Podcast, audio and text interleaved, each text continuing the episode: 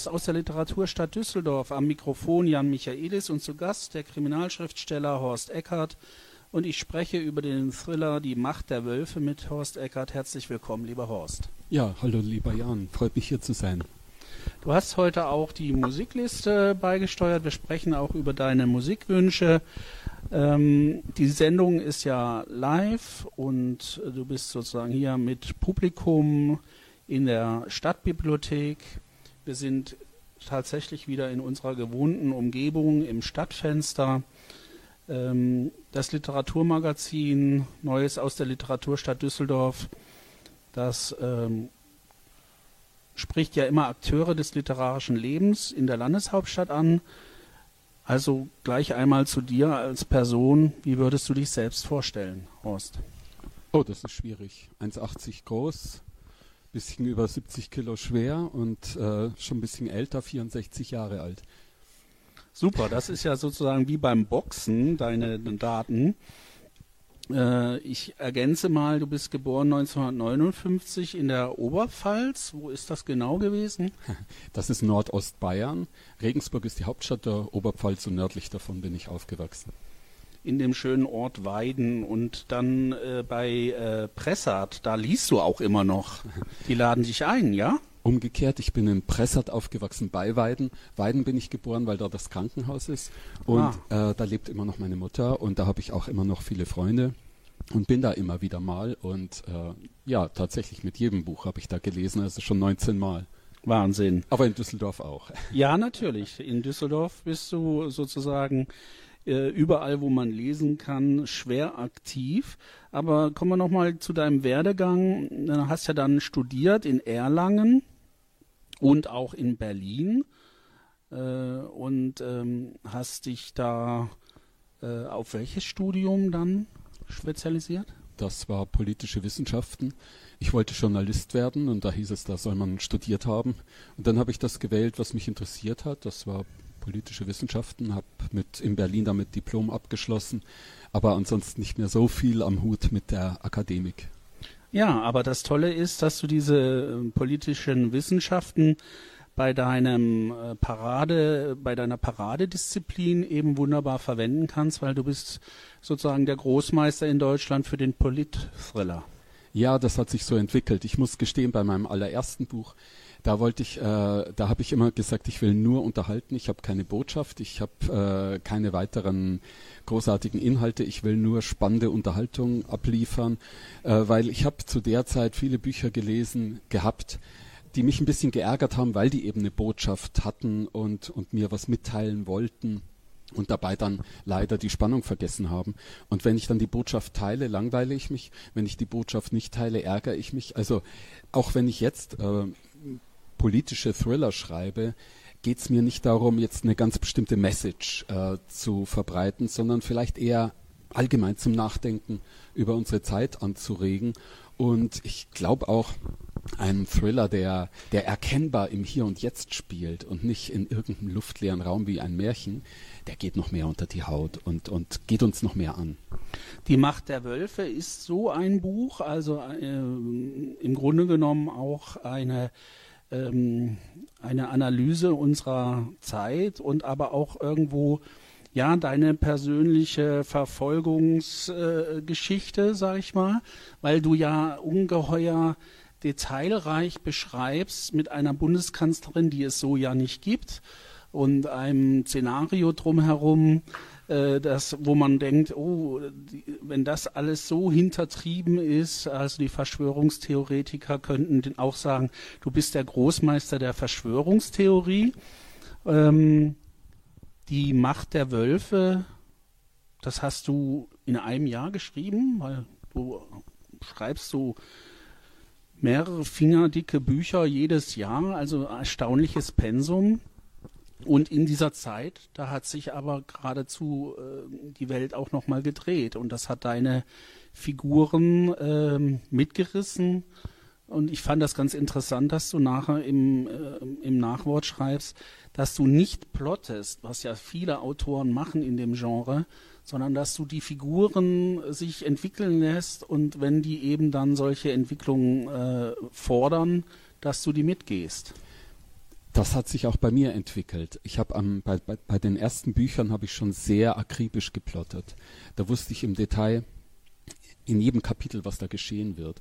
Und äh, ich plotte immer noch, natürlich. Äh, ich könnte nicht ins, ins Blaue hineinschreiben, aber ich lasse meinen Figuren mehr Raum als früher, weil ich gemerkt habe, äh, der, der beste Plan, der taugt nichts, wenn er nicht zu den Figuren passt. Und letztlich ist die Handlung das, was die Figuren tun. Und das muss glaubwürdig sein. Das muss zu den Figuren, äh, das muss stimmig sein und zu ihnen passen. Und hier war es dann so, ich wollte einen Thriller schreiben, der im Hintergrund so ein bisschen thematisiert, was man mit Macht, also mit Medienmacht, mit Geldmacht ähm, bewirken kann, wie man das einsetzen kann, um auch in Deutschland zum Beispiel die Politik stark zu verändern. Und mittendrin, mitten unterm Schreiben, ereignete sich dann der 24. Februar 22, also der Einmarsch der russischen Truppen in die Ukraine. Und ich habe mich dann auch ein bisschen mit Russland beschäftigt und gemerkt, auch Russland setzt Medien und Macht und Geld ein, um überall auf der Welt liberale ähm, Demokratien zu zersetzen. Ähm, hinter der Brexit-Kampagne, der größte private Geldgeber für die Brexit-Kampagne der Konservativen in, in England, das ist ein Geschäftsmann, der sein Geld mit Geschäften mit Russland verdient hat. Man kann mutmaßen, da steckt Putins Geld dahinter. Also so funktioniert das und das musste ich dann natürlich aufnehmen und dadurch wurde die Geschichte erst richtig rund und groß. Hören wir jetzt deinen ersten Musikwunsch, äh, Jimi Hendrix, Little Wing. Äh, was bedeutet dir dieses Lied? Ach, Jimi Hendrix war einer meiner äh, ersten und größten Götter in meiner Jugendzeit. Ein Poster von ihm hing an meiner Wand. Ich habe selbst mit 15 angefangen, Gitarre zu spielen und gelernt. Und, ähm, und er war natürlich ähm, ja, mehr als ein Vorbild, ein Idol. Hören wir jetzt sein Lied Little Wing.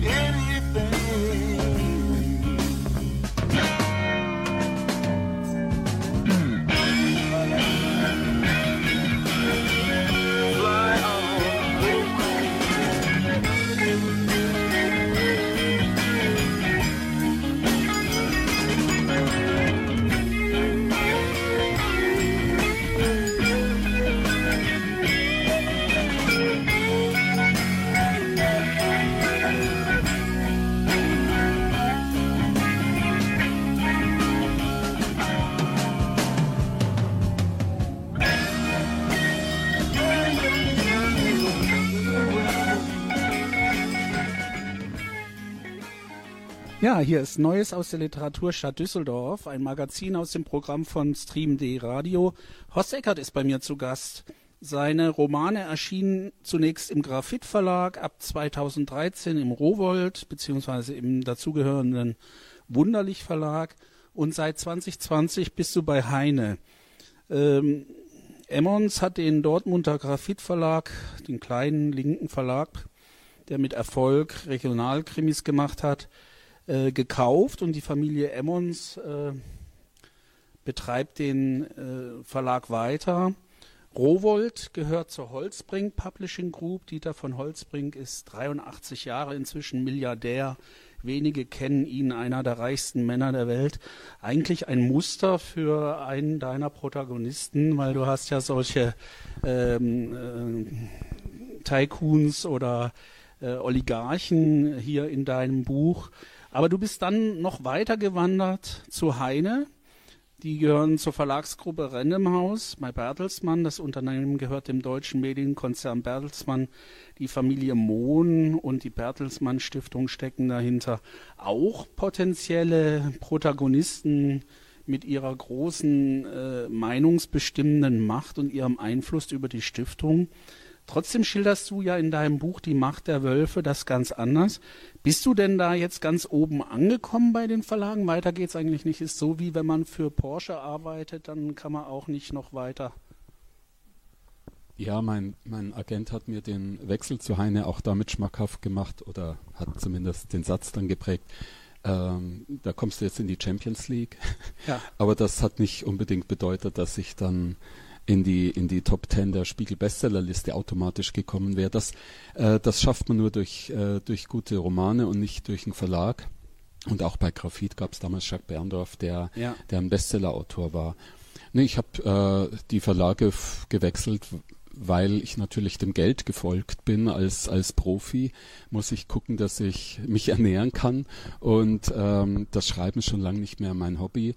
Äh, ich könnte nicht in, in, der, in der Geschwindigkeit schreiben, wenn ich nebenher noch arbeiten würde. Ich hätte vielleicht sogar das Schreiben an den Nagel gehängt, wenn ich nicht ähm, dann irgendwann eine Bestätigung bekommen hätte, jetzt nicht durch äh, einen Bestsellerrang, aber durch, durch eine Auszeichnung für meinen dritten Roman. Da habe ich mir dann gedacht, ach, es lohnt sich dann doch, auch wenn es äh, vom Geld her noch nicht so viel ist. Aber äh, dann bin ich dabei geblieben, habe stattdessen meinen Beruf als Journalist an den Nagel gehängt. Und im Rückblick bin ich sehr froh darüber. Ja, das Feuilleton liebt dich auch. Die Preise häufen sich. Krimi Blitz 2012 für Schwarzer Schwan. Arbeitsstipendium der Stadt Düsseldorf 2016 für Wolfsspinne. Herzogenrather Handschelle, die hätte ich auch gerne zu Hause. 2017 auch für Wolfsspinne. Dann bist du auf der Shortlist vom Crime Cologne Award und äh, das für das Jahr der Gier, dein Roman davor, den Ebner und Stolzpreis der Stuttgarter Kriminächte für den besten Wirtschaftskrimi hat dir das eingebracht. Also du bist schon mehrfach darin bestärkt worden, weiterzumachen. Ich hoffe auch, dass du weitermachst. Und wir hören jetzt mal aus deinem aktuellen Buch Die Macht der Wölfe deine Lesung dass du da vielleicht noch mal kurz was dazu sagst, bitte. Ja, wie gesagt, es geht um, um Medien. Ähm, in, dem, in der Stelle, die ich vorlese, äh, spielt ähm, eine wichtige Rolle ein Moderator einer politischen Sendung eines rechtsgerichteten Fernsehsenders und äh, der Besitzer dieses Fernsehsenders, du hast gerade schon angesprochen, Milliardäre äh, kommen vor in dem Buch. Also Hartmut Osterkamp ist ein Immobilien-Tycoon, Baulöwe und hat sich nebenher jetzt auch noch Medien zugelegt und will auf die Politik Einfluss nehmen. Und er hat sich jetzt verabredet mit Christoph Urban, dem Moderator seiner Sendung. Wie angekündigt stoppte nach einer knappen Viertelstunde ein schwarzer Mercedes der S-Klasse am Straßenrand. Ein junger Mann stieg aus und hielt Christoph die hintere Tür auf. Die dicken Fensterscheiben und Türen verrieten die Panzerlimousine geschaffen für Staatsoberhäupter und Multimilliardäre. In dieser Straße ein Fremdkörper. Christoph rutschte auf die Rückbank und saß nun neben Hartmut Osterkamp. Der Konzernlenker nickte ihm zu. Geschätzte 70 Jahre alt, weißes Hemd, die Ärmel aufgerollt, keine Krawatte. Seine Stirn glänzte, die Wangen waren gerötet, Stress oder zu gutes Essen. Urban, freut mich, guter Mann. Hab gestern Ihre Sendung verfolgt. Gratulation. Dem General gingen zwar ein wenig die Pferde durch, aber Sie hatten ihn gut im Griff, wie ich es im Übrigen auch gar nicht anders erwartet habe. Ich danke Ihnen. Der Wagen setzte sich in Bewegung. Der Unternehmer zeigte ein Haifischlächeln. Christoph setzte zu einer Frage an. Wohin? Ich fliege gleich ins Ausland. Sie begleiten mich bis zum Flughafen. Von dort bringt sie dann mein Fahrer, wohin sie wollen. Wir haben also zwanzig Minuten. Kommen wir zur Sache. Christoph hatte sich alle Argumente gegen einen Umzug seiner Sendung nach München zugelegt, zurechtgelegt, doch Osterkamp überraschte ihn. Schon mal daran gedacht, in die Politik zu gehen? fragte der Unternehmer. Wie bitte? Sie haben ganz richtig gehört, selber machen, statt immer nur zu kommentieren, Wolf sein nicht das Schaf. Denn die Zeit der Wölfe steht an, mein lieber Urban. Wir greifen nach der Macht. Wie stellen Sie sich das vor? Sie treten zur nächsten Bundestagswahl als Spitzenkandidat der neuen konservativen Sammlungsbewegung an. Unser Land ist verdammt nochmal bereit für die Wende. Sie selbst betonen das in jeder Ihrer Sendungen. Lassen Sie Taten folgen, Urban. Sie haben alles, was man braucht. Die Stimme und die Fernsehvisage, die Frauen und Männer betört. Die Leute sehen sie auf ihrer Mattscheibe und schon vertrauen sie ihnen. Christoph suchte im Rückspiegel den Blick des Fahrers. Der Mann zeigte keine Reaktion. Auch der junge Assistent auf dem Beifahrersitz gab keinen Mucks von sich. Nicht falsch verstehen, Urban. Das ist ein verdammtes Kompliment. Sie wissen es vielleicht noch nicht, aber Sie haben ein Talent, das allen Figuren fehlt, die sich derzeit in der Politik tummeln. Echtes Charisma. Das Köpfchen und die Eier. Also Urban, sagen Sie was. Tja, und jetzt muss sich unser Moderator entscheiden. Wunderbar. Also natürlich ist gemeint der Herr Urban und nicht ich. Äh, er soll in die Politik gehen. Ähm, ja, eine Lesung von Horst Eckert hier in der Stadtbücherei. Deswegen haben die uns auch wunderbar live dazwischen gegongt. Aber ein Profi lässt sich davon nicht abbringen. Und ich danke dir für deine Lesung. Und das Publikum, was hier ist, applaudiert bestimmt. Dankeschön, Dankeschön. Ja, da hast du äh, gleich zwei zentrale Figuren von äh, Die Macht der Wölfe und ich habe auch bei der Stelle gedacht, ah ja, guck mal an, da kommen die Wölfe das erste Mal im Buch vor an der Stelle äh, und die geben nachher dem ganzen äh, Kriminalroman äh, den Titel, Die Macht der Wölfe. Ähm, ich finde, dieses Buch ist total flüssig geschrieben, wunderbar liest es sich. Ähm, teilweise erschreckt mich, wie viel rechtes Gedankengut du da konsumieren musstest und preisgeben musstest wieder, ähm, weil du ja eben diese Szene wirklich auch zu Wort kommen lässt mit ihren ganzen äh, seltsamen äh, Gedanken, die also im Grunde genommen könnten äh, die äh, Querdenker dich einladen und du könntest dort lesen und vom, von der falschen Seite könnte Applaus kommen, weil das in deinem Buch auch drin ist. Sie kommen dort zu Wort.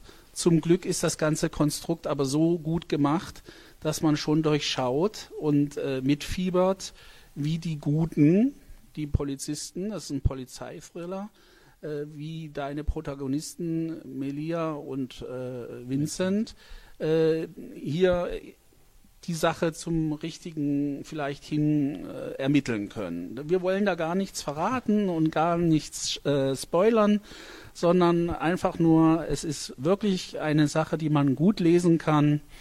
Ähm, kommen wir nochmal zu einem Musikwunsch. The Rolling Stones. Gimme Shelter.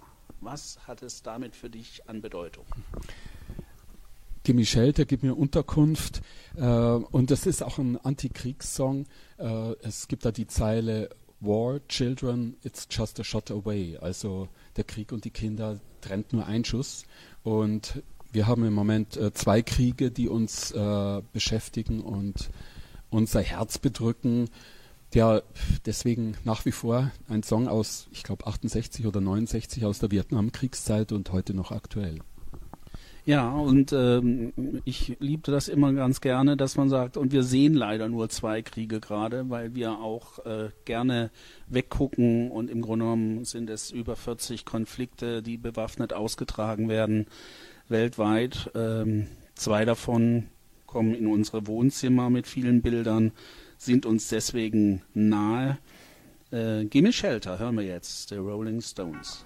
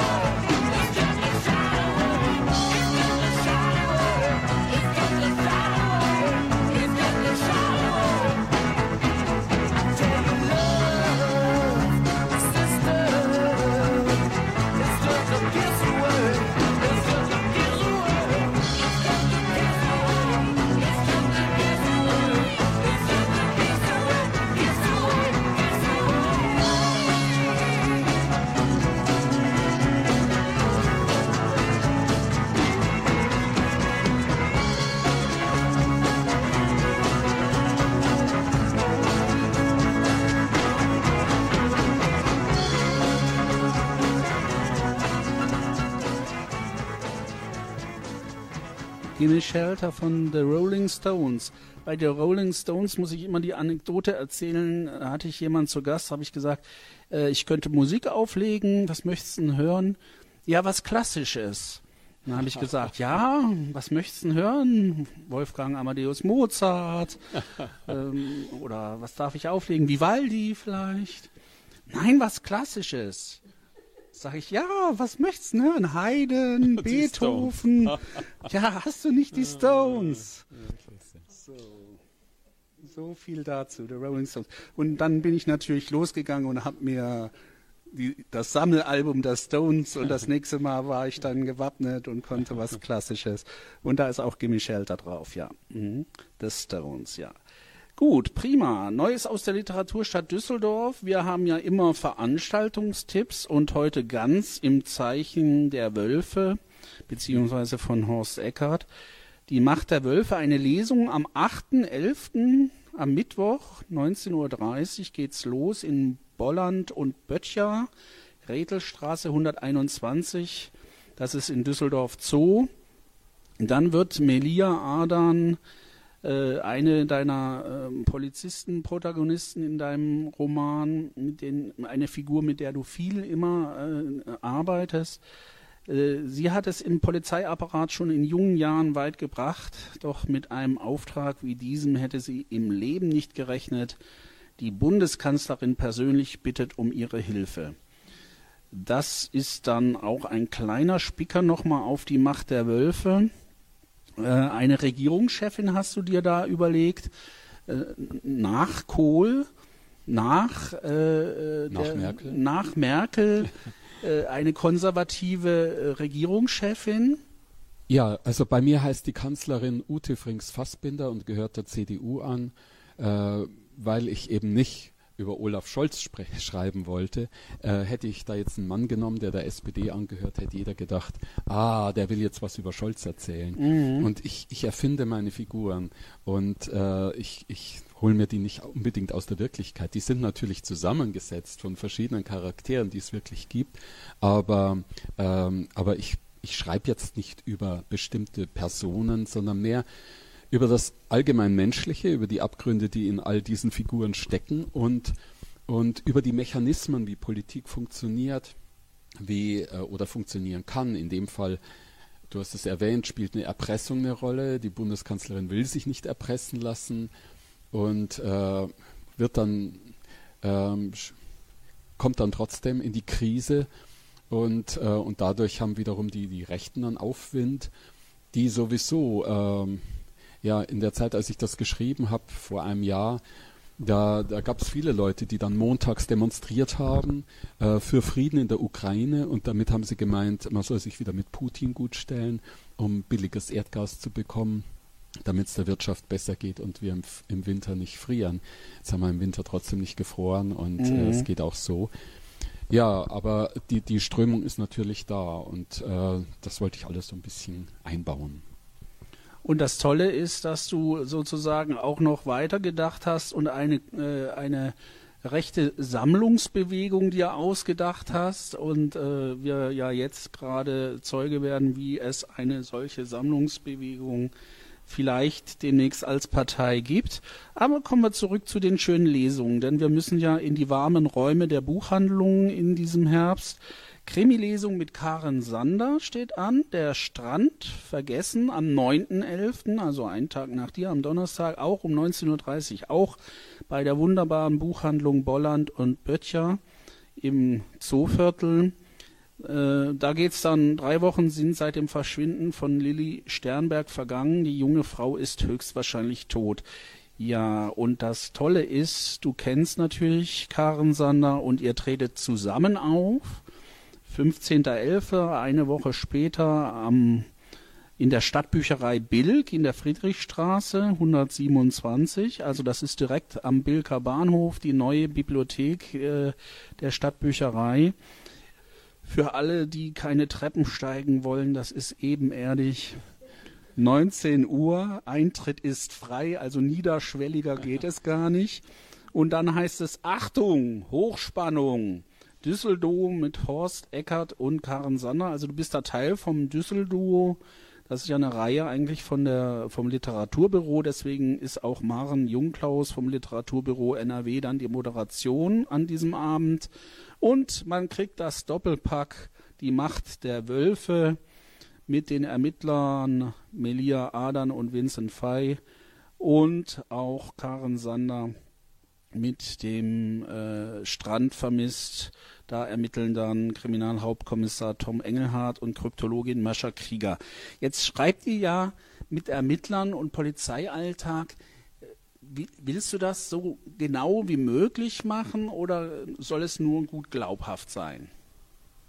Ja, um glaubhaft zu sein, muss man dann schon genau sein. Äh, wir, wir erleben im Fernsehen äh, jede Menge Krimis, wo wo wir genau wissen beim Gucken, äh, in Wirklichkeit stimmt da nur die Hälfte.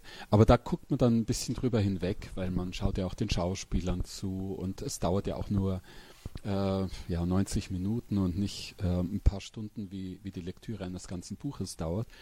Nee, bei so, einem, bei so einem Roman, da will man schon äh, glauben können, ähm, dass das alles authentisch ist und deswegen recherchiere ich natürlich auch. Ich ich lasse vieles weg, was ich nicht brauche für meine Handlung, das ja. Aber das, was ich beschreibe, das soll schon stimmen.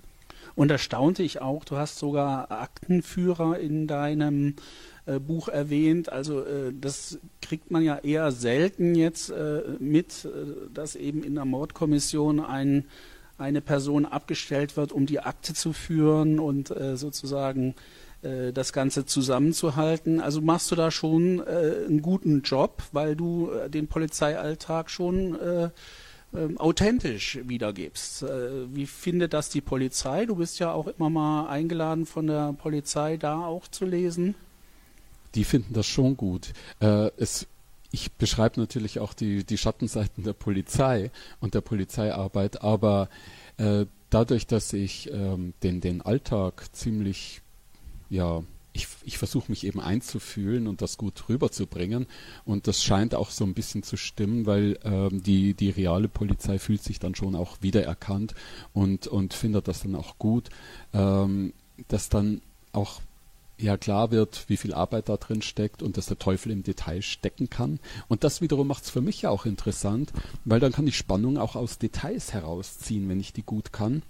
Weil überall kann was schief gehen und dann mhm. wird es natürlich auch eher prickelnd, klappt das. Und ähm, von daher nützt das nur, ähm, viel zu wissen über die Polizeiarbeit. Auch wenn ich nicht alles äh, dann brauche für meinen Roman, aber erstmal mich kundig machen, das hat mir schon sehr gut geholfen. Ja. Dann ein weiterer Musikwunsch. Woodstock, Crosby, Still, Nash und Young. Jetzt denken alle, was hast, hast warst du auf Woodstock oder warum? Ich war nicht da und ähm, Joni Mitchell war auch nicht da. Die hat diesen wunderbaren Song geschrieben äh, und darin ein bisschen verarbeitet, dass sie leider wegen des Verkehrsstaus und weil sie in New York irgendeinen Auftritt hatte, nicht nach Woodstock fahren konnte. Und äh, dann haben Crosby, Stills, Nash Young da eine wunderbare, rockige äh, Geschichte aus, aus diesem Song gemacht und das gefällt mir auch nach Jahrzehnten noch sehr hören wir jetzt. Ein Klassiker. Ja, genau. Einen weiteren Klassiker für meine Klassikerbibliothek. Crosby, Stills, Nash Young, Woodstock.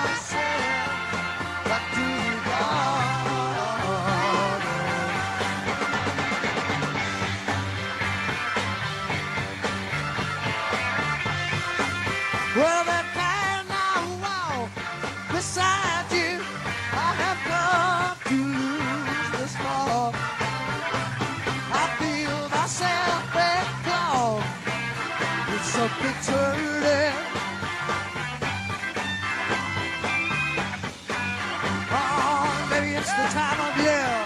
Maybe it's the time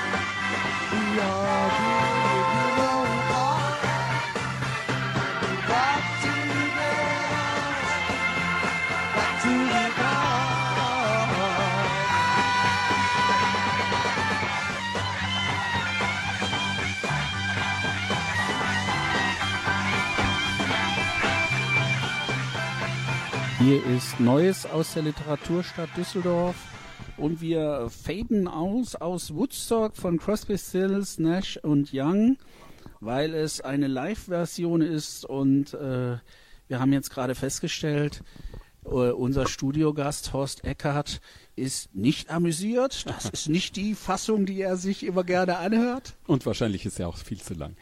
Ja, alles gut. Ja, du hattest einige Lieder, die auch so ein bisschen länger sind als so das gängige ähm, äh, Radioformat, aber da muss man sich ja nicht dran aufhängen. Ich fand sehr spannend bei deinem ähm, bei deinem Werdegang, dass du ja irgendwann nach Düsseldorf gekommen bist, 1987. Äh, und ähm, da steht dann so ganz salopp dahinter, der Liebe wegen. Ja, ich habe, äh, da habe ich noch in Berlin gelebt, habe ich im Urlaub in der Disco auf Gomera eine Frau kennengelernt, die damals auch schon in Düsseldorf lebte, aus dem Ruhrgebiet stammt, aber in Düsseldorf schon lebte und zu dem Zeitpunkt und ja, äh, daraus wurde erstmal eine Wochenendbeziehung. Wir sind immer hin und her gefahren und Düsseldorf, Berlin ist ja doch eine gewisse Distanz. Äh, sie fand dann Berlin sehr reizvoll, hat da aber keinen Job gefunden und stattdessen habe ich in Düsseldorf äh, gut Fuß gefasst so, und so hat's mich dann auch nach Düsseldorf verschlagen. Wunderbar. Und so bist du jetzt sozusagen ein Krimischaffender aus Düsseldorf. Wenn man deinen Kriminalroman aber mal so durchguckt, äh, ich habe den ja auch im, äh, in der Vorbereitung gelesen, dann fällt auf, dass du sehr viele spannende Schauplätze drin hast. Unter anderem, was soll man Böses dabei denken, Berlin. Also äh, äh, da hast du sehr viel äh, Berlin drin, dann natürlich Düsseldorf, alle möglichen Stadtteile, immer mal so ein bisschen was äh, ähm, auch äh, anekdotenhaftes beschrieben. Ein Bäcker in einem bestimmten Stadtteil wird erwähnt, ähm, weil er äh, das Brot, die Kruste so schön Mhm. backt und so weiter. Ich finde das ganz schön, wie du das äh, Regionalkolorit da machst. Dann hast du eine Figur, äh, um Kassel anzubinden, und zwar äh, die Mutter des Ermittlers, also Vincent Fay ist ja Polizist und die Mutter ist Brigitte Fay, eine Ex-Terroristin der RAF und inzwischen ist sie Fotografin und soll auf der Documenta ausstellen und dadurch spielen einige Kapitel in Kassel. Dann das Neandertal ähm, äh, hast du als Ort, also Erkrad, Neandertal und so weiter.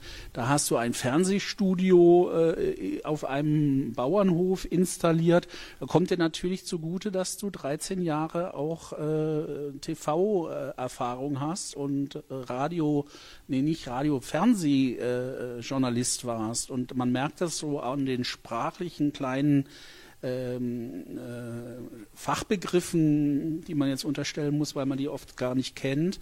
Aber es ist wieder so ein Slangbegriff oder so ein äh, spezieller Begriff von so bezeichnen halt dann die Fernsehleute ihre Kamera als Maschine oder so etwas.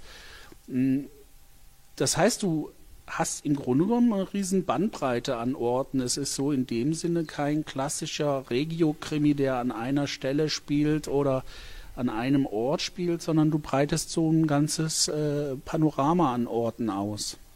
Ja, das ergibt sich aus den Figuren, aus der Handlung, aus den Figuren, die ich dann für die Handlung brauche und dann, äh, je nachdem, wo die leben, wo die arbeiten, also eine Kanzlerin ist nun mal in Berlin und äh, da lebt auch der, der, der Vater von Melia und, ähm, und so kann ich Berlin immer gut einbauen.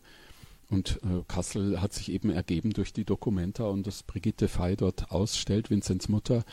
Ähm, das ist in jedem Buch anders. Ähm, ich ich glaube, in Die Stunde der Wut, im, im drittletzten, da, da ist fast nur Düsseldorf und, und im vorletzten, wo Wirecard, die Wirecard-Affäre so ein bisschen den, den Rahmen gibt, ähm, das Jahr der Gier, da kommt auch Singapur und London vor, weil Wirecard war nun mal international und weltweit auch unterwegs und, und das hat einfach wunderbar gepasst, das reinzubauen.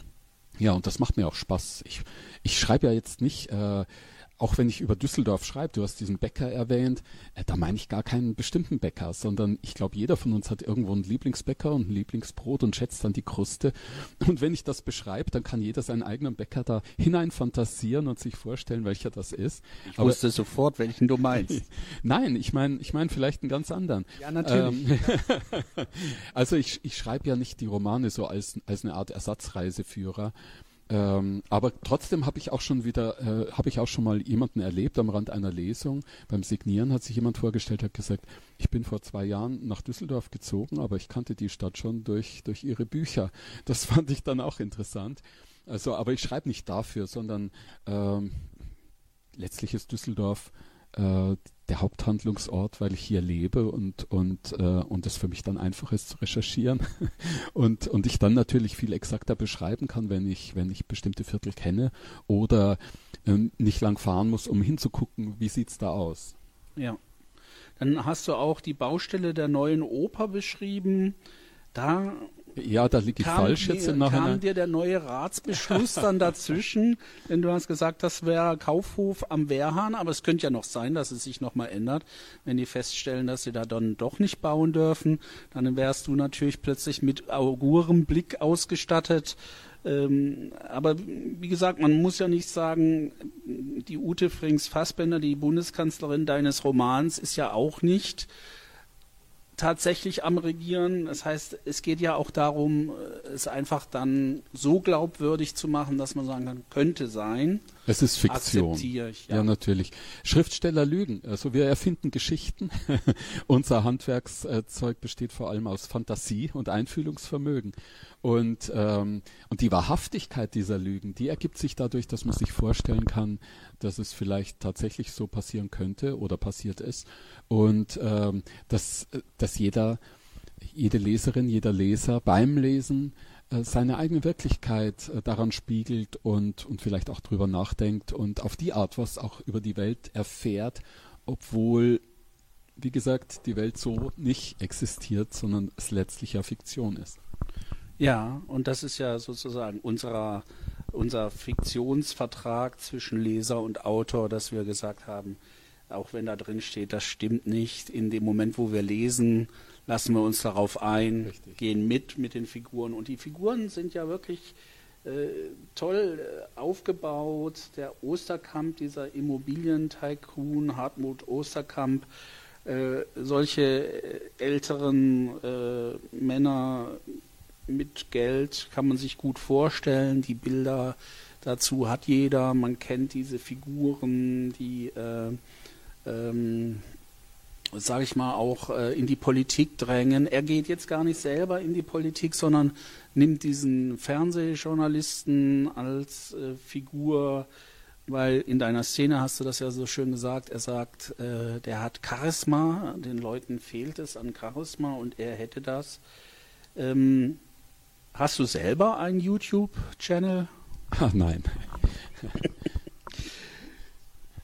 Und Wolfsein äh, ist ja sozusagen auch eine, äh, eine mh, der Mensch ist der Mensch ein Wolf, ist eine äh, berühmt, ein berühmtes Zitat. In deinem Roman hast du sehr viele Zitate von äh, hoch angesehenen Schriftstellern, fast jedes äh, Teilbuch äh, äh, wird eröffnet mit so einem, mit so einem Zitat. Ähm, wolltest du mal eins vortragen? Ja, gleich, gleich das allererste Zitat, das fand ich so großartig. Der Tag bricht an und Mars regiert die Stunde. Das ist von Friedrich Schiller aus Wallensteins Tod und Mars, der Kriegsgott. Ja, Äh, das führt natürlich dann sofort in den Konflikt hinein. Der Tag bricht an und der Krach geht los. Äh, wir haben das gelesen auf der auf der Schule, äh, wie man so schön sagt. Auf in, ähm, Im Gymnasium war das Stoff. Wallenstein. Äh, heute wissen viele gar nicht mehr, was wir eigentlich für Kriege hinter uns haben. Äh, und äh, trotzdem feiern wir gerade ein Friedensjubiläum, nämlich Wallenstein ist ja irgendwann dann auch vorbei und dann kommt der Westfälische Frieden. Und äh, das Jubiläum gibt es gerade und es wird eben gerade daran gedacht, wie viel Blut wir uns ganz ohne irgendwelche anderen Religionen einfach äh, Christen untereinander äh, abverlangt haben. Blutzoll wurde da reichlich bezahlt zwischen Evangelien und Katholiken.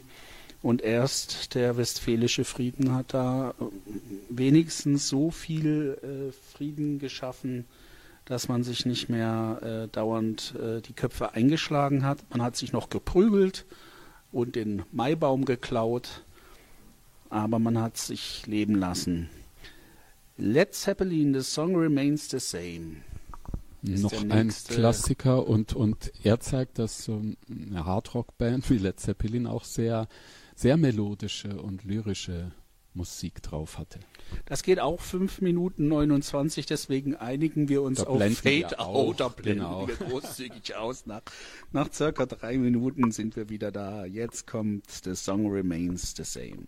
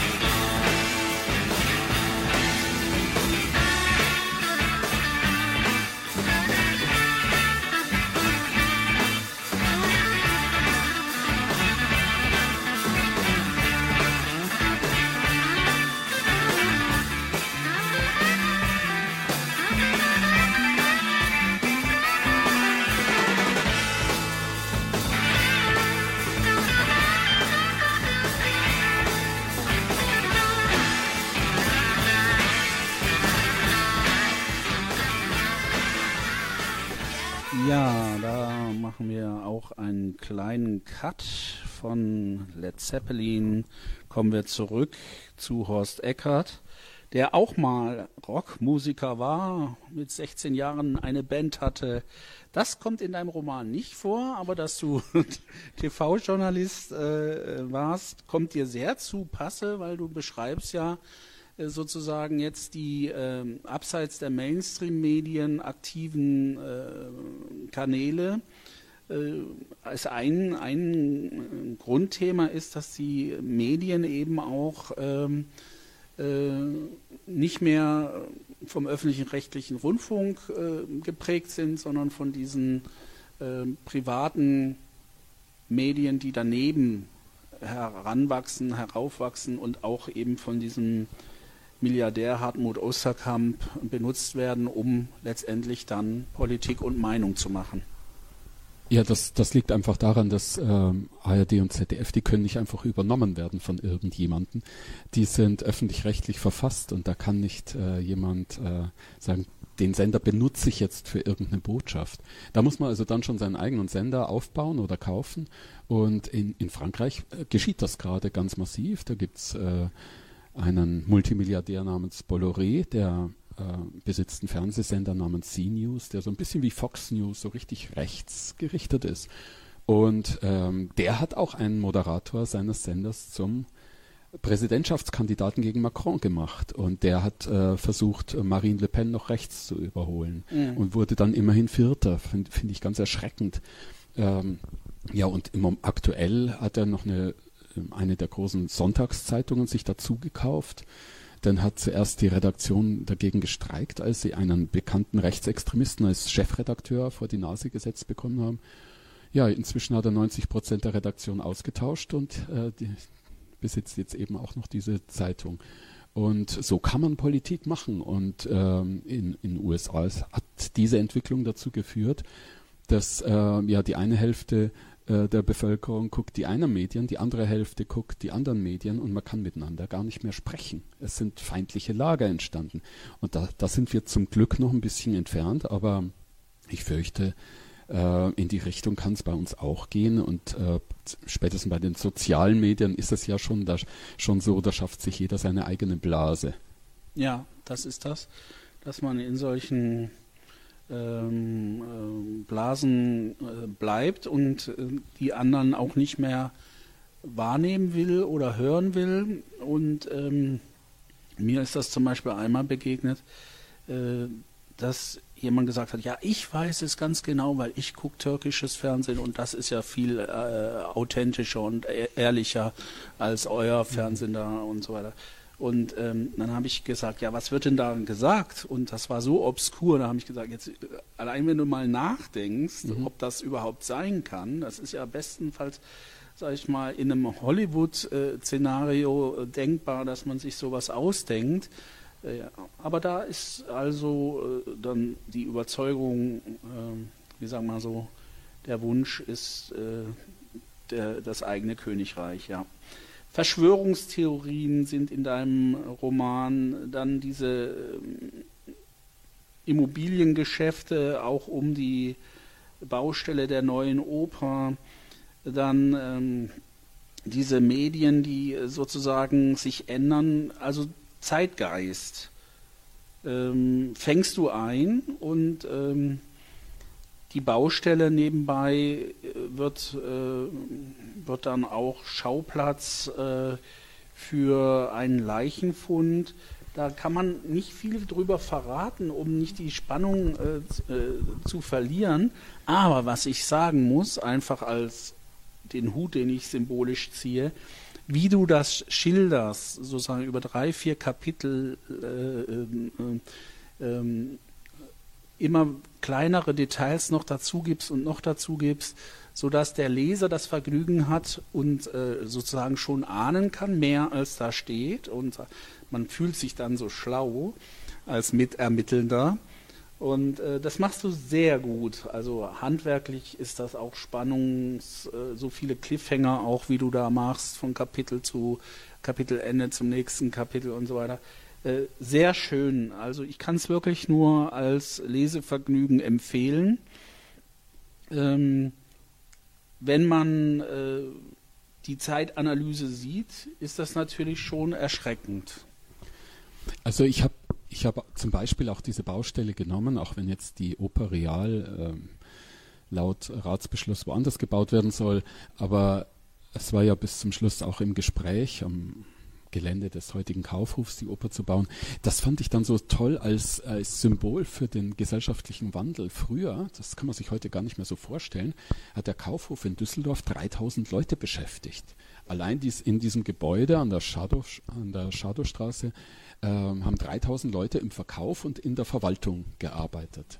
Und das waren die 70er, 80er Jahre, als so ein Kaufhaus noch richtig was dargestellt hat. Und äh, das gibt's heute nicht mehr. Heute sind andere Vertriebsformen in den Vordergrund getreten und das klassische Kaufhaus äh, gibt's vielleicht noch als Nische, aber nicht mehr als großes Phänomen. Und ähm, und weil du Verschwörungstheorie angesprochen hast, das ist ein, ähm, das hat natürlich in der Literatur auch eine andere Funktion. Ich versuche ja da jetzt nicht äh, der realen Politik irgendwas zu unterstellen, aber immer wenn, wenn für mich offene Fragen existieren, zum Beispiel bei meinem vorherigen Buch, wer hat bei Wirecard die schützende Hand darüber gehalten, damit die jahrelang als Betrugsmaschinerie funktionieren konnten, äh, trotz aller Verdachtsmomente, die es schon Jahre vorher gab, vor dem Absturz, ähm, da habe ich mir dann auf diese offene Frage, wer hat die schützende Hand drüber gehalten, einfach eine Antwort ausgedacht. Und diese Antwort ist natürlich eine Verschwörungstheorie. Aber das ist ja dann der Reiz der Literatur, dass man mit, mit dem Mittel der Verschwörungstheorie ja auch äh, tolle Spannung ähm, erzeugen kann, die mit den Beinen ja dann doch auf dem Boden auch der Realität steht. Und wir wissen ja, du schreibst Romane und eben nicht Sachbücher. Und deswegen wir äh, lesen das äh, und gehen in diesen fünf Stunden oder wie lange man braucht, je nach Lesetempo, äh, gehen wir mit und dann sagen wir natürlich nicht, ja, und jetzt mache ich mein Kreuzchen an der und der Stelle, weil Horst Eckert das so beschrieben hat, sondern wir freuen uns einfach über diesen spannenden Thriller, Die Macht der Wölfe. Horst Eckert war bei mir heute. Wir sind am Ende der, der Stunde und Horst, du darfst dich einmal beim Publikum verabschieden, bitte. Ja, schön, dass, äh, dass ihr gekommen seid. Äh, vielen Dank und habt noch einen schönen Abend und das Publikum ähm, äh, online, das den, den Podcast hört, sage ich nur Hallo und äh, viel Spaß mit, mit allen Lektüreerlebnissen, die ihr so habt. Ja, danke und nochmal ein Applaus vom Präsenzpublikum. Danke. Schön, dass du da warst. Horst Eckert war bei mir.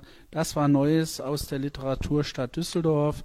Und wir hören jetzt als Rauschmeißer, äh, ja, was nehmen wir denn? Pink Floyd, The Great Geek in the Sky. Da sagst du noch mal was dazu? Ja, ein, ein wunderbares Stück, äh, was nicht nur aus der Komposition von Pink Floyd besteht, sondern auch dann aus der Improvisation der Sängerin, die äh, Pink Floyd dafür ins Studio geholt hat. Und die ist so prägend, diese Improvisation, und so großartig, dass sie dann auch an den Tantiemen beteiligt werden musste. Wunderbar, so wünsche ich mir das auch für mich. Wun Ja, Hier, musst, du, aber der musst du nur mit Pink Floyd Ich- ins Studio Wenn gehen. ich zur Polizei gehe und sage, ich singe, dann wollen die das gar nicht hören. The Great Gig in the Sky.